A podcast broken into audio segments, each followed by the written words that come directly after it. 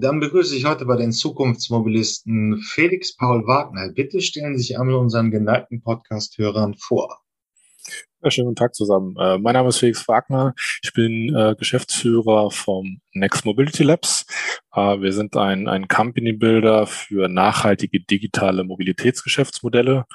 Und ähm, ja, was das genau bedeutet, werde ich dann gleich nochmal im Detail erläutern.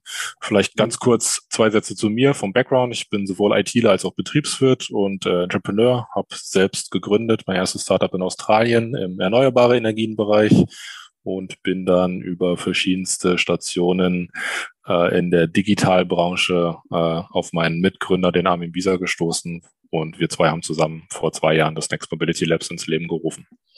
Gut. Ähm, ja, wir müssen es ja jetzt mal erklären. Was ist ein Company Builder?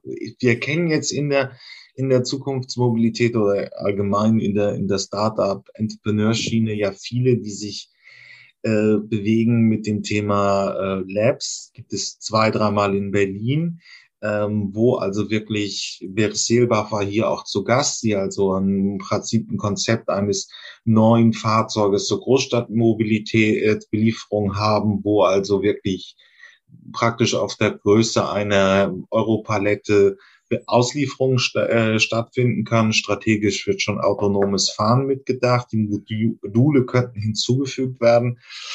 Es gibt Coworking Space. Was macht jetzt das Company Building bei Ihnen so ein bisschen aus? Ja, es ist sicherlich vom, vom Geschäftsmodell geprägt äh, von, von dem, was man aus den USA vielleicht schon etwas länger kennt. Äh, da ist es unter dem Namen Venture Studio bekannt. Äh, in Deutschland gibt es auch schon das ein oder andere äh, in dem Bereich. Ähm, ich glaube, was uns unterscheidet von Acceleratoren oder Labs, ist im Prinzip das Involvement. Ja, also ähm, wir sind jetzt kein reiner Kapitalgeber wie, wie ein Venture-Kapitalgeber.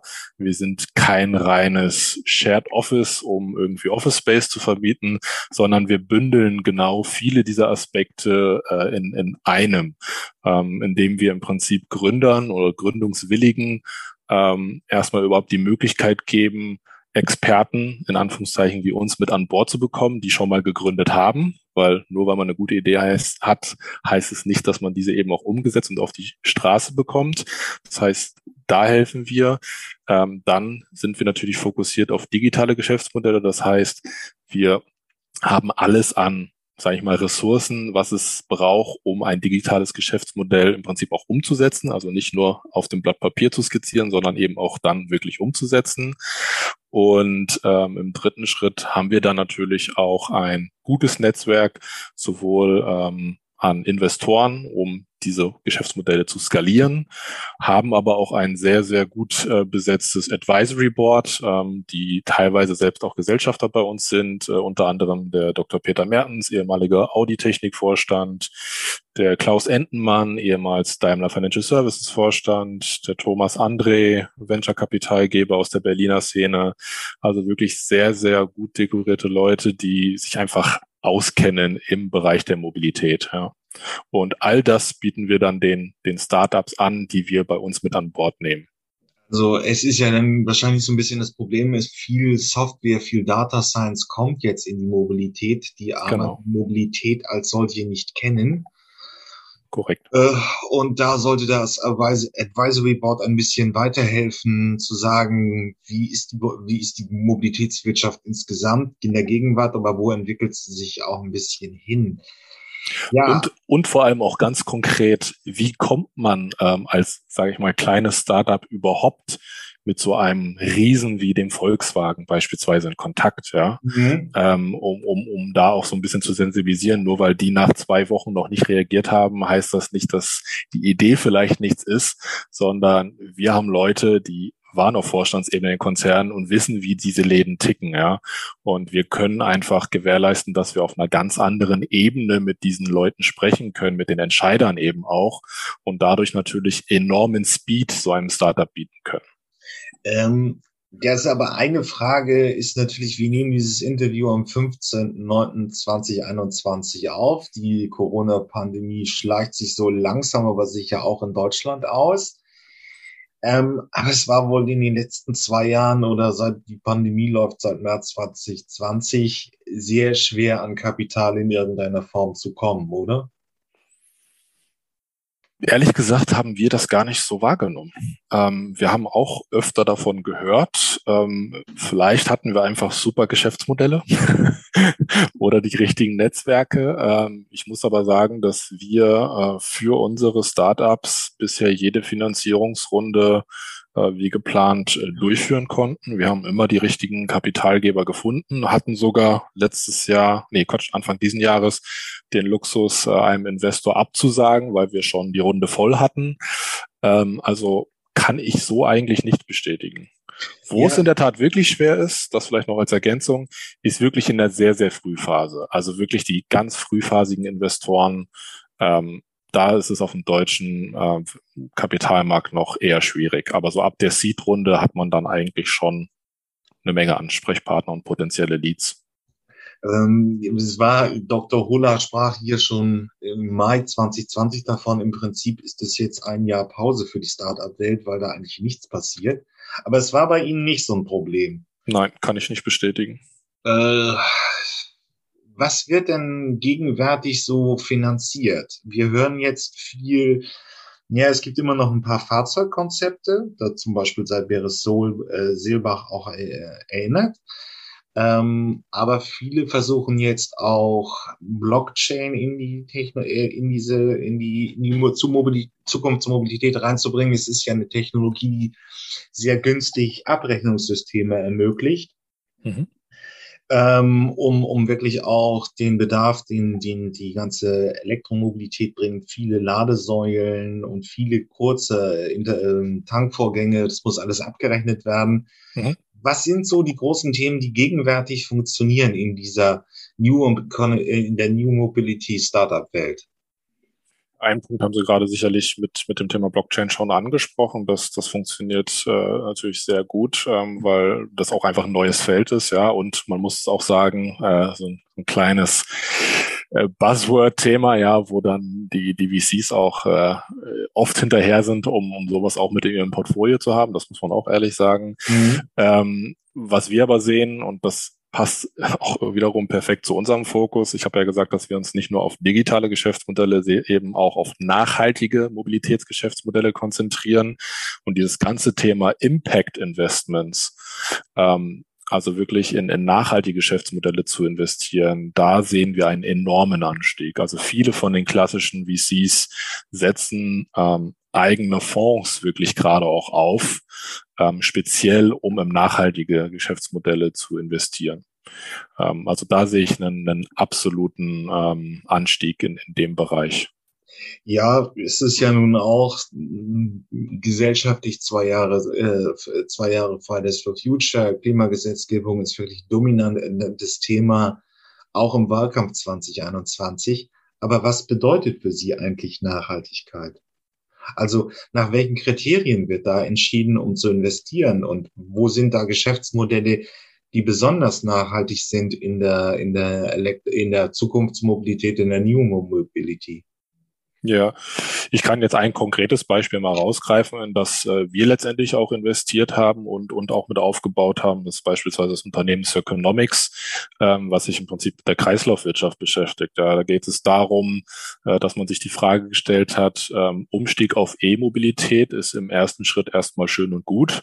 Ähm, wenn wir das Thema aber nicht ganzheitlich denken und eben auch nachhaltig denken, dann ist es dann vielleicht doch gar nicht so gut, weil äh, erkläre ich auch kurz. Ähm, jeder, jeder weiß wahrscheinlich mittlerweile, dass in Batterien ähm, sehr viel Rohstoffe drinne stecken, die teilweise unter nicht gerade guten Bedingungen auch gewonnen werden.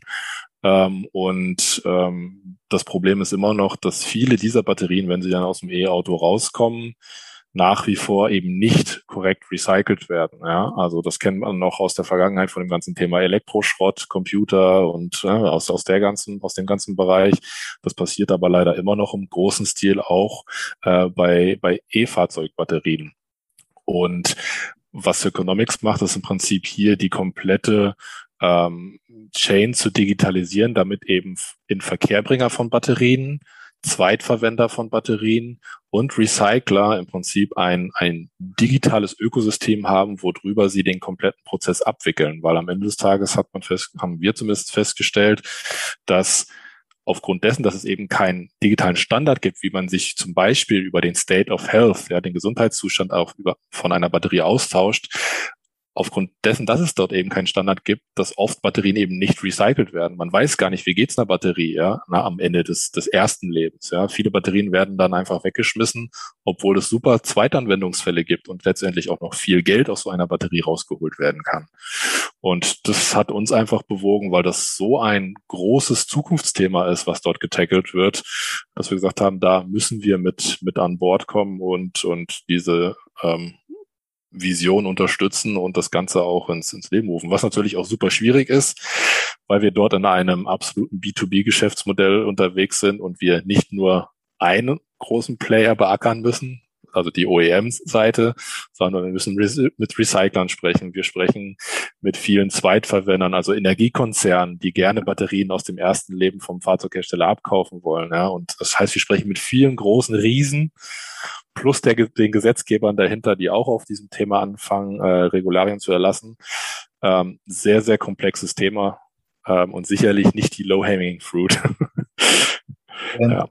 Ja, also um das, um es vielleicht auch noch mal ein bisschen plakativer zu machen. Ein ähm, Elektroauto kommt ja im Gegensatz zum Verbrenner mit einem großen äh, CO2-Rucksack an, weil halt die Batterie gefertigt werden muss. Und ähm, dann wäre Elektromobilität, wenn man es über einen langen Nutzungszeitraum denkt, ähm, eigentlich ökologisch vorteilhaft. Aber dazu muss es halt einen langen Nutzungszeitraum geben. Das heißt, ich muss ja in irgendeiner Weise ähm, dafür sorgen, dass das Auto, wann wird die Batterie gewechselt, schwer zu sagen. Wir wissen es nicht wirklich. Der TÜV sagt mir was von einer Million Kilometer.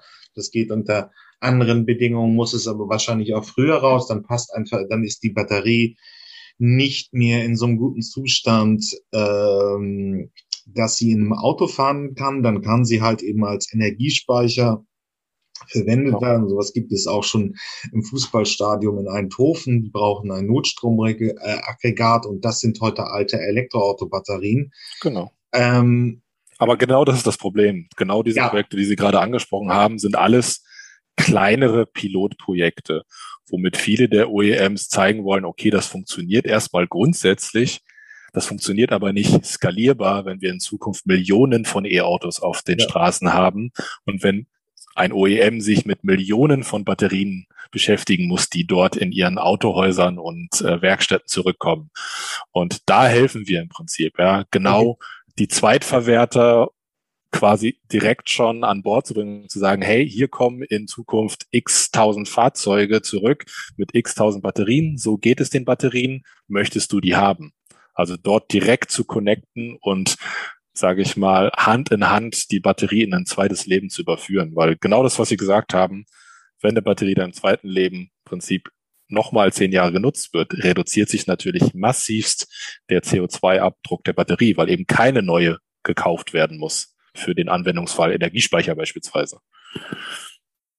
Das ist im Prinzip die Idee dahinter. Das ist ja auch ein Problem. Also, ja gut, jetzt ist es im Sommer jedes sechste Fahrzeug der Welt kam aus Deutsch, Elektroauto kam aus Deutschland. Wir sind jetzt bei einer Million insgesamt.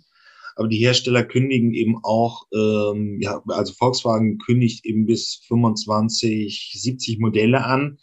Ähm, die werden auch relativ lange fahren, aber irgendwann wird es ein Problem werden, was man mit den Batterien dann wirklich macht. Ja, ähm, ja das ist eine Lösung. Welche haben wir sonst noch? Ähm, das andere, worauf wir uns jetzt auch noch ähm, jetzt auch erst vor kurzem äh, äh, konzentriert haben, ist ähm, ein, ein Startup, was sich sehr speziell mit dem ganzen Thema Ladeinfrastruktur beschäftigt. Ja? Ähm, da sieht das Startup einfach Parallelen zu dem, was ähm, damals im Smartphone-Markt passiert ist. Ja, es gab zig Hersteller, die alle ihre eigenen Betriebssysteme äh, im Prinzip ähm, programmiert haben und äh, man hat ja gesehen, was ist am Ende passiert. Dann kam ein Open Source Ansatz ähm, la Android Und heute gibt es eigentlich nur noch Android und Apple und der Rest äh, wurde im Prinzip konsolidiert.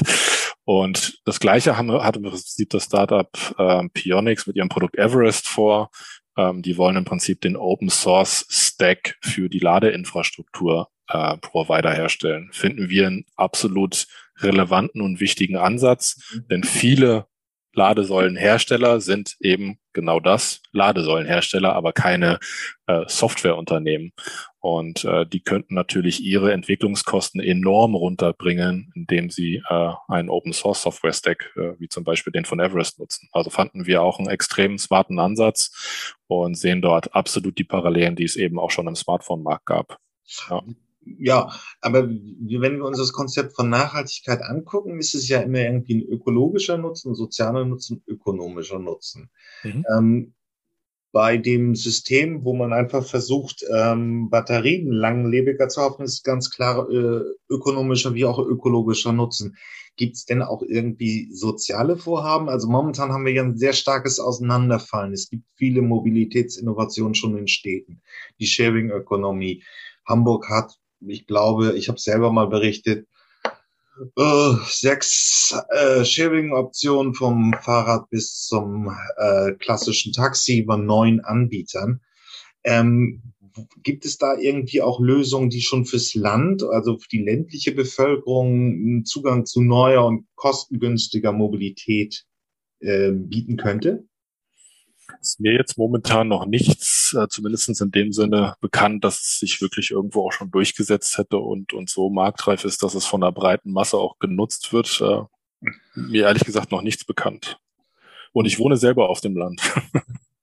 ja, das ist so ein bisschen die Frage. Ähm, irgendwie mit einer WLAN-Verbindung mal einen ähm, Bus rufen wir schon schick, oder? Also wenn man so, so guckt, im Prinzip ist man auf zwei Fahrzeuge angewiesen ein Partner ist irgendwie so ein bisschen Elterntaxi. Ähm, viele setzen ja Hoffnung, dass irgendwie autonomes Fahren Kosten reduzieren könnte und dann eben auch dafür sorgen könnte, dass man ja eben mit einem automatisierten Shuttle die Landbevölkerung besser anbinden könnte. Das glaube ich eben auch. Also da wird es sich, wird sich e-, enorm viel tun, wenn wir äh, in dem Bereich autonome Fahrzeuge ähm, einen, einen noch weiteren Schritt gemacht haben. Ähm, ich glaube, solange wirklich Personal dort hinter sitzen muss und ich kenne einige Projekte und Pilotprojekte so im, im ländlichen Regionen, wo man das auch mal mit solchen ähm, kleineren Shuttlebussen probiert hat. Und am Ende des Tages hat es sich einfach nie gelohnt. Ja. Also es war immer eine, eine Investition am Ende des Tages der Kommunen. Die haben es nicht mal geschafft, kostendeckend zu arbeiten, weil einfach muss man ehrlich dann auch sagen, die Nachfrage äh, teilweise nicht hoch genug war. Also die haben es einfach nicht geschafft, eine entsprechend hohe Auslastung zu bekommen. Und da ist dann am Ende des Tages auch wieder die, die Frage, habe ich dann lieber ein Auto, äh, was eine Tonne vielleicht wiegt, da rumfahren mit einer Person drinne oder habe ich so einen kleinen Bus mit, ich weiß nicht, wie viel Tonnen der wiegt, äh, rumfahren, der fast immer leer ist oder vielleicht mal maximal eine Person drinne sitzt. Hat die Umwelt, glaube ich, auch nicht sehr viel gewonnen. Also ich glaube, da da ist noch einiges an Raum für, für Innovation in dem Bereich. Ähm, wenn ähm, beschäftigen Sie sich jetzt auch schon, ja, die Frage ist ja die, das autonome Fahren steht, wir, wir nehmen es halt, wie gesagt, im September 2021 auf. Der Gesetzentwurf ist da, die Typenzulassung könnte kommen. Ähm, wie, wie bilden Sie bei Ihnen so sich das Thema automatisiertes, hochautomatisiertes Fahren ab? Ja, also ähm, momentan, ich meine, wir selbst als Company Builder sind ja auch erst seit seit zwei Jahren an, an Bord und ich hatte es ja gesagt, der Unterschied bei uns ist, dass wir eben nicht äh, äh, pro Jahr irgendwie in zehn Unternehmen investieren können, weil unser unser Involvement ein ganz anderes ist, weil wir eben wirklich hands-on mit reingehen. Dementsprechend haben wir jetzt in zwei Jahren natürlich nicht schon 10, 15 verschiedene Startups aufgebaut und das werden wir auch in Zukunft nicht schaffen. Also bei uns ist es eher ähm, Klasse statt Masse. Und ähm, ich glaube, das ist auch nochmal ein so spezialisierter Bereich, dass wir dort in solchen Bereichen, glaube ich, eher in Zukunft mit Company-Bildern, zum Beispiel wie Merantix aus, aus äh, Berlin, ich weiß nicht, ob Sie die auch kennen, mhm. die sehr stark im AI-Bereich unterwegs sind, ähm, zusammenarbeiten werden, um solche Themen anzugehen. Das ist für mich schwer, schwer vorstellbar, dass wir das alleine bei uns machen können, weil autonomes Fahren ja auch immer eine Hardware-Komponente mit dabei ja. hat und die decken wir in der Regel, wie gesagt, nicht ab. Und es ist ja, das, da, da verlassen wir im Prinzip auch so ein bisschen den Startup-Sektor, weil äh, da braucht man jetzt schon eine große Kapitalkraft, aber die Szene wartet im Prinzip auf, sagen wir mal, die ersten wirklich kommerziell eingesetzten, hochgradig automatisierten LKWs, die meinetwegen so eine klassische Verbindung Flughafenbahn ähm, in, Berlin, in, in Frankfurt abbilden ähm, also so, ein, äh, äh, so eine Pendelverkehr, der auch relativ simpel ist. Es gibt ja im Prinzip auf, auf äh, äh, Seehäfen schon länger. Ähm, wir warten darauf, aber das ist jetzt eher eine Aufgabe für kapitalstarke Unternehmen. Aber wenn man jetzt sich so ein bisschen den Markt anguckt, Sie sind Company-Builder, mhm wo sind denn da jetzt gewisse Marktlücken? Also wo entsteht wirklich ein großer Innovationsbedarf? Wo entsteht eigentlich auch ein Bedarf für neue Unternehmen? Ich frage eben auch für die Hörer, die, die wirklich mit dem Gedanken spielen, ähm, sich in dem Bereich ein Unternehmen aufzubauen. Welche Optionen gäbe es denn da? Wo ist da wirklich jetzt gegenwärtig ein Bedarf zu sagen, Zukunftsmobilität hier und da, es entwickelt sich was, aber wo sind da jetzt noch Lücken, wo ein Markt rein, äh, wo ein Unternehmen reingebaut werden muss? Wow, äh, sehr, äh, sehr breit gefasste Frage. Ich, ich weiß gar nicht, ob es den einen Bereich gibt. Es gibt natürlich super, super viele und das ist ja auch das Spannende, warum wir uns eben auch auf den Bereich Mobilität allein konzentriert haben, weil wir dort so viel Handlungsoptionen sehen, ähm, dass, dass es einfach ausreicht, sich wirklich auf diesen Bereich zu konzentrieren. Einen haben Sie angesprochen, eben gerade dieses ganze Thema, äh, den ländlichen Raum eben auch zu versorgen in Zukunft. Ich glaube, das wird gerade mit Hinblick auf ähm, ja, soziale Gerechtigkeit äh, ein super wichtiges Thema werden, dass ähm, wir nicht nur in den Großstädten gute Konzepte haben, sondern wirklich auch im ländlichen Raum. Ähm, enorm wichtiges Thema und hatte ich eben gerade schon angedeutet, da ist, glaube ich, noch einiges an Raum für, für Innovation. Ähm, das, das mal als, als ein Beispiel. Ähm, ansonsten ähm, sehe ich im, im autonomen Fahren, das hatten wir gerade schon angerissen, da habe ich auch ein paar Beispiele, ähm, die dort schon recht gut unterwegs sind. Ich weiß nicht, so Unternehmen wie Recognize, äh, ob Sie die kennen, ähm, sind dort sehr stark schon unterwegs. Ähm, die bringen dort einiges an Innovation, weil am Ende des Tages ist es ja nicht das, der gesetzliche Rahmen, der uns momentan daran hindert, autonome Fahrzeuge auf den Markt zu bringen. Ähm, das hatten Sie gerade selber gesagt, der ist jetzt soweit eigentlich äh, gegeben, sondern es fehlt einfach hier noch an, an Intelligenz im Fahrzeug. Und damit meine ich jetzt weniger die Hardware als solches, sondern wirklich die, die Algorithmen dort, dort hinter, die zuverlässig Objek Objekte erkennen und das eben nicht nur, wie man es aus den USA kennt, äh, auf geraden Straßen oder im Schachbrett äh, Muster angeordneten Stadtplänen bei sonnigem Wetter. Ähm, das ist bedeutend einfacher, als das hier in, in Deutschland der Fall ist. Von daher bin ich da auch eher bei einigen Kritikern, die sagen, dass wir das nicht irgendwie in den nächsten sechs Monaten sehen werden, ja, komplett voll autonom fahrende Fahrzeuge im normalen Straßenverkehr. Sie haben es gerade selber gesagt, in Häfen oder auf irgendeinem Campus. Ja, die Deutsche Bahn hat das ja in Berlin auch gemacht auf ihrem Campus. Da kann man solche Shuttle mal fahren lassen. Wobei das ja weniger autonomes Fahren ist, sondern die fahren ja eine fest abprogrammierte Strecke ab. Ja, das hatten wir selbst in Mainz bei uns vor der Tür schon vor anderthalb Jahren, hat das die Mainzer Verkehrsgesellschaft getestet. Das hat doch funktioniert, aber es war in ein komplett abgesperrter Bereich. Ja, das hatte nichts mit dem öffentlichen Raum zu tun. Und da ist sicherlich auch noch extrem viel äh, Innovation äh, offen. Ja. Ja, weil nur, da muss ich jetzt ein bisschen meine, meine Pflicht als Chronist reinkommen. Ja, aber so in Phoenix, Arizona fahren sie. Das ist in der Tat ein Schachbrett in der Wüste, also eine relativ einfache Fahrsituation. Google ist aber auch im Frühjahr 2021 nach San Francisco gegangen. Und das ist schon eher eine komplizierte Ver äh, Verkehrssituation. Ich pack das natürlich wie immer ähm, in die Shownotes der Epis äh, dieser Episode rein. Mhm. Ähm, Aber momentan ist ja ein großer Schreiber Unternehmer zu sagen, ich baue hier und da eine Plattform rein. Also irgendwie kann ich jetzt äh, Kies, ähm, kann ich Baumaterialien, Plattformen bestellen. Wäre das nicht irgendwo noch eine Idee in der Zukunftsmobilität? Natürlich, also, ich meine, Platt Plattformgeschäftsmodelle grundsätzlich, äh, das sehen wir ja auch letztendlich, ist äh, Circonomics ja auch am Ende des Tages äh, eine Plattform, äh, was ich vorhin meinte, wo es um das ganze Thema Batterierecycling und Second Use geht. Am Ende des Tages ist dahinter ein Marktplatz, ja, um Anbieter und Nachfragerseite zusammenzubringen. Also wir selbst bewegen uns auch mit unseren Geschäftsmodellen auch in Plattformgeschäftsmodellen. Ähm, da natürlich, also kann man grundsätzlich mal bejahen, ja, die, die Frage. Also da ist, ist immer Platz. Was das jetzt genau sein kann, äh, ist auch das ist sehr vielfältig, kann alles sein am Ende des Tages. Aber ja. Plattformgeschäftsmodelle plus B2B-Geschäftsmodelle, da sehen wir äh, einen sehr starken Bedarf. Den, wenn man sich jetzt aber so ein bisschen mal anguckt, wer, wer kommt denn bei Ihnen eigentlich mit welchen Ideen an? Und ja, wie läuft der Prozess dann ab, daraus richtiges Unternehmen zu bauen? Also wir haben wahrscheinlich überwiegend, weil sie digital aufgestellt sind, sehr Softwareentwickler. Nee, gar nicht mal. Gar nicht mal. Kann ich Ihnen gerne kurz erklären. Ja.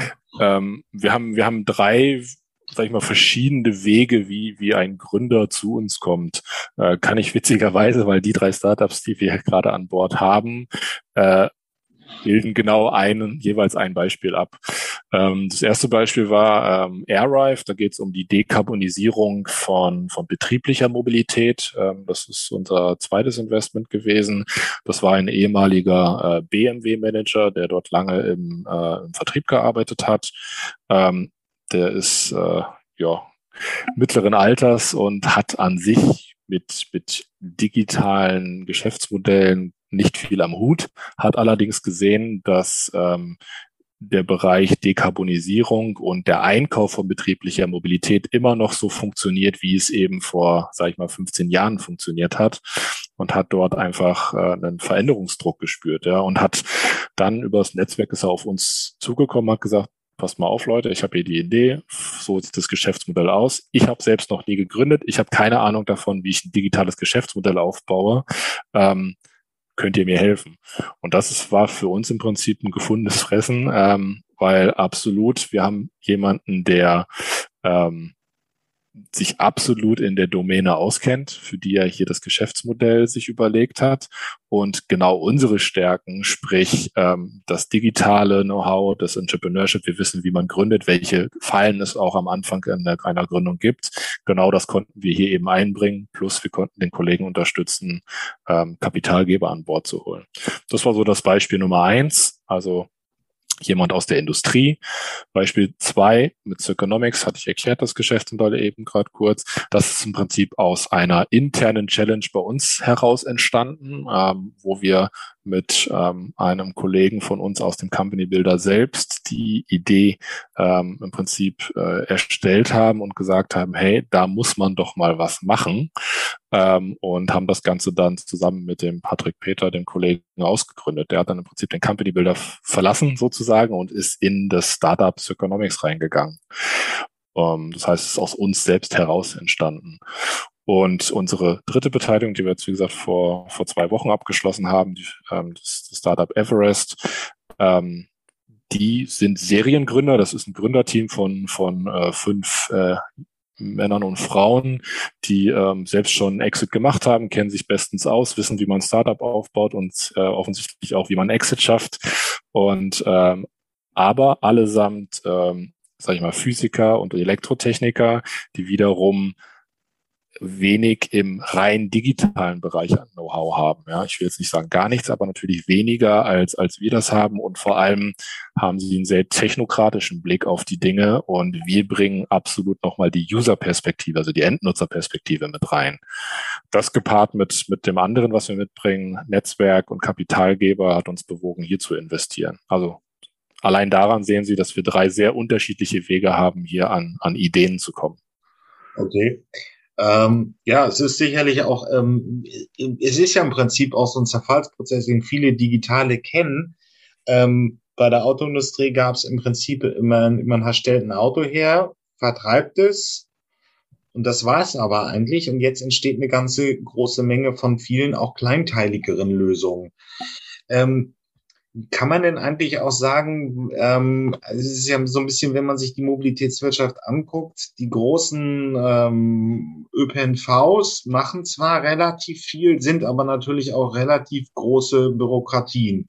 Mhm. Ähm, wir haben natürlich äh, einige in Berlin, äh, ähm, also die großen B2B-Segmente, also wenn es um die Mobilität von großen Werken und ähnliches geht, ist es da einfacher für ein Konzept aufzustellen, die neue Mobilitätsanwendung?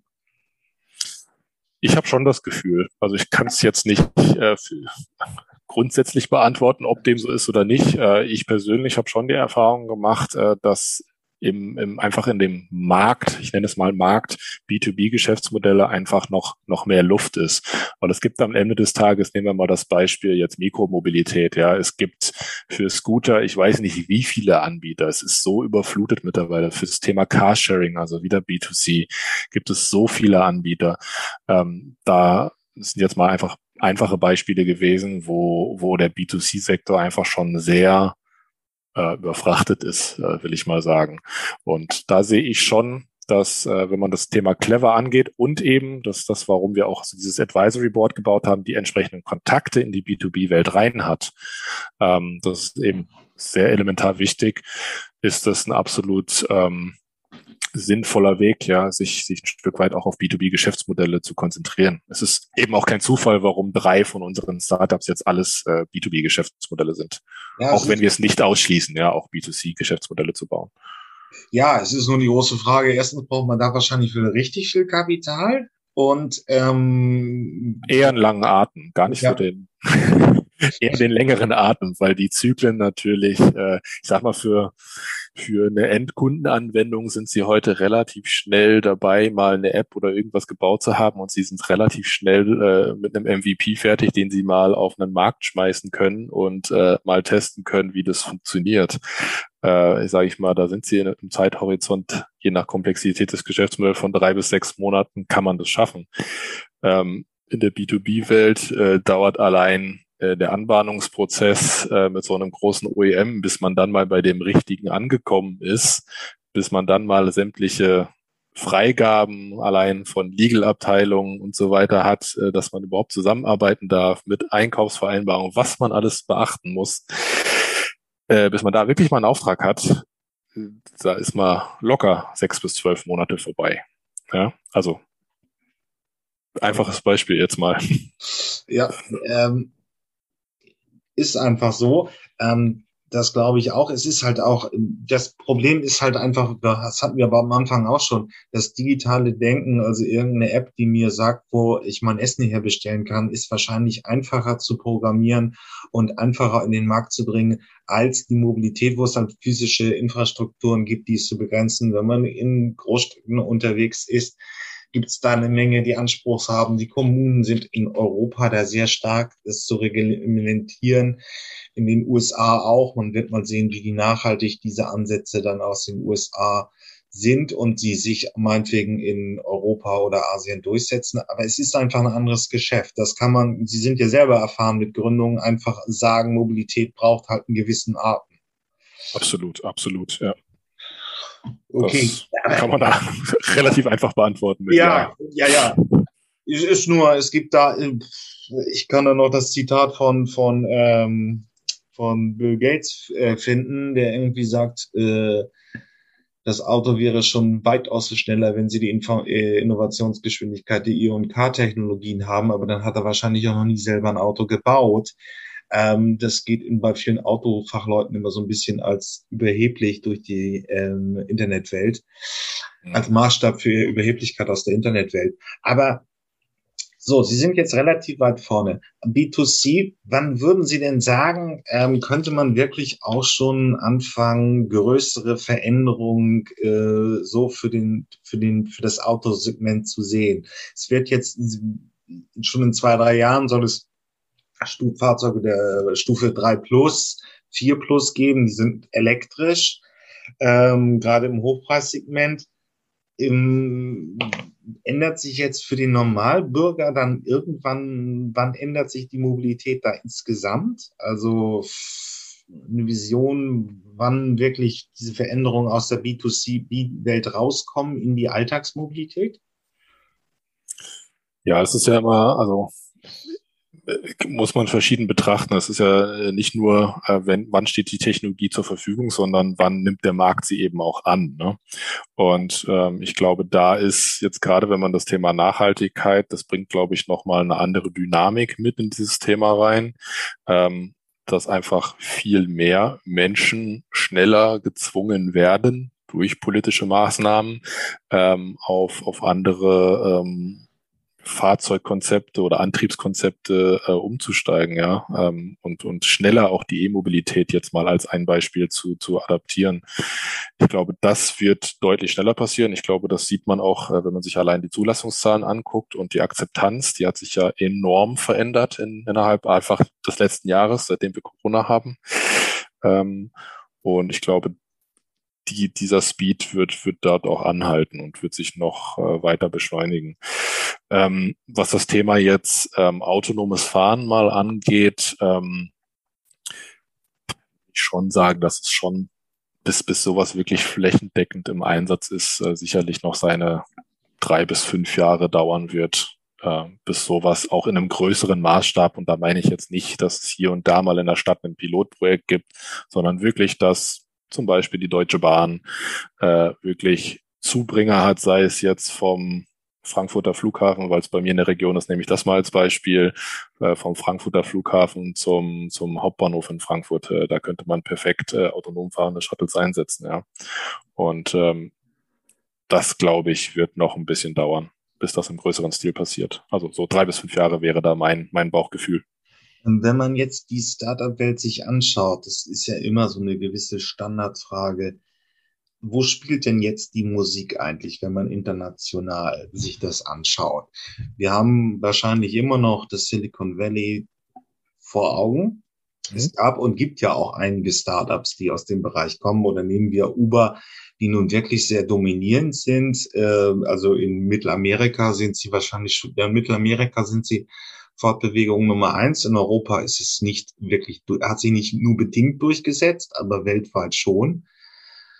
Aber es gab auch andere, auch die, ja, Tesla muss man vielleicht nicht unbedingt an dieser Stelle hier erwähnen. Das ist, glaube ich, allen äh, Zuhörern bekannt. Aber wie sieht's aus mit den Chinesen? Es gibt ja auch relativ viele spannende Sachen, wo es wirklich, wenn es um physische Produkte geht, die aus China kommen. Ähm, Shenzhen ist schon eine ziemliche Makerstadt, wo man also wirklich auch physische Produkte, die man in der Mobilität hat, baut. Wir haben noch Israel als Thema, ähm, kleines Land, große Startup-Szene. Wo sind da so, wo spielt da international die Musik und was ist auch irgendwie äh, spannend in den anderen äh, Märkten de der Startup-Welt im, in der New Mobility? Also sicherlich äh, ein, ein Punkt, den Sie gerade genannt haben, ist, ist Israel, ähm, den man definitiv neben, neben den, den USA nennen muss. Ähm, das sehen wir sehr stark, gerade wenn es um wirkliche so Deep Tech-Themen geht. Ja, ähm, also da ist wirklich extremst viel ähm, an, an Startups auf dem Markt, einfach weil sie technologisch so weit vorne sind durch, ja, sei es das Militär, ja, das ist ja bekannt, dass dort sehr viel neue Technologien einfach auch durch das Militär in, in äh, Verwendung sind in dem Land. Das, das hilft natürlich, ja. Und äh, dazu kommt natürlich noch äh, eine starke Investorenszene dort, ja, dass viele Geldgeber dort eben auch unterwegs sind. Also das ist schon ein sehr, sehr guter Nährboden für, für, für die Startup-Szene, ja. Äh, plus auch einfach dieses, ähm, diese Hands-on-Mentalität, ja, da wird halt auch einfach mal gemacht. Ja, das ist so ein bisschen der Unterschied zu, zu der deutschen Mentalität. Ja. ja muss erstmal lange auf dem Reißbrett geplant werden, bis man dann mal angefangen hat. Ähm, also das muss man auf jeden Fall nennen dort, den, den Sektor. Ähm, China finde ich sehr spannend, ähm, auch aufgrund dessen, was jetzt letzte Woche erst bekannt geworden ist. Ähm, die wohl drastische Regulierung jetzt im Thema Datenschutz. Ich glaube, das hat sehr viele Unternehmen, äh, unter anderem uns, uns selbst. Äh, wir hatten auch damals überlegt, mit, mit dem äh, Startup Psychonomics äh, nach, nach China zu gehen, weil äh, natürlich dort ein riesiger äh, EV-Markt schon vorherrscht und einfach schon deutlich mehr Fahrzeuge auf den Straßen sind. Ähm, allerdings ja, war es immer schwierig, was dieses ganze Thema Datenschutz, Datensicherheit, Fahrzeugdaten, wie kommt man an die Daten ran, was passiert mit den Daten. Ja, das war bisher immer ein recht schwieriges Thema, gerade wenn man so auf Konnektivitätslösungen in Fahrzeugen gesetzt hat. Und ähm, da bin ich jetzt mal was gespannt, was da passiert. Äh, Sie haben ja deutliche Verschärfungen bei diesem ganzen Thema Datenschutz angekündigt.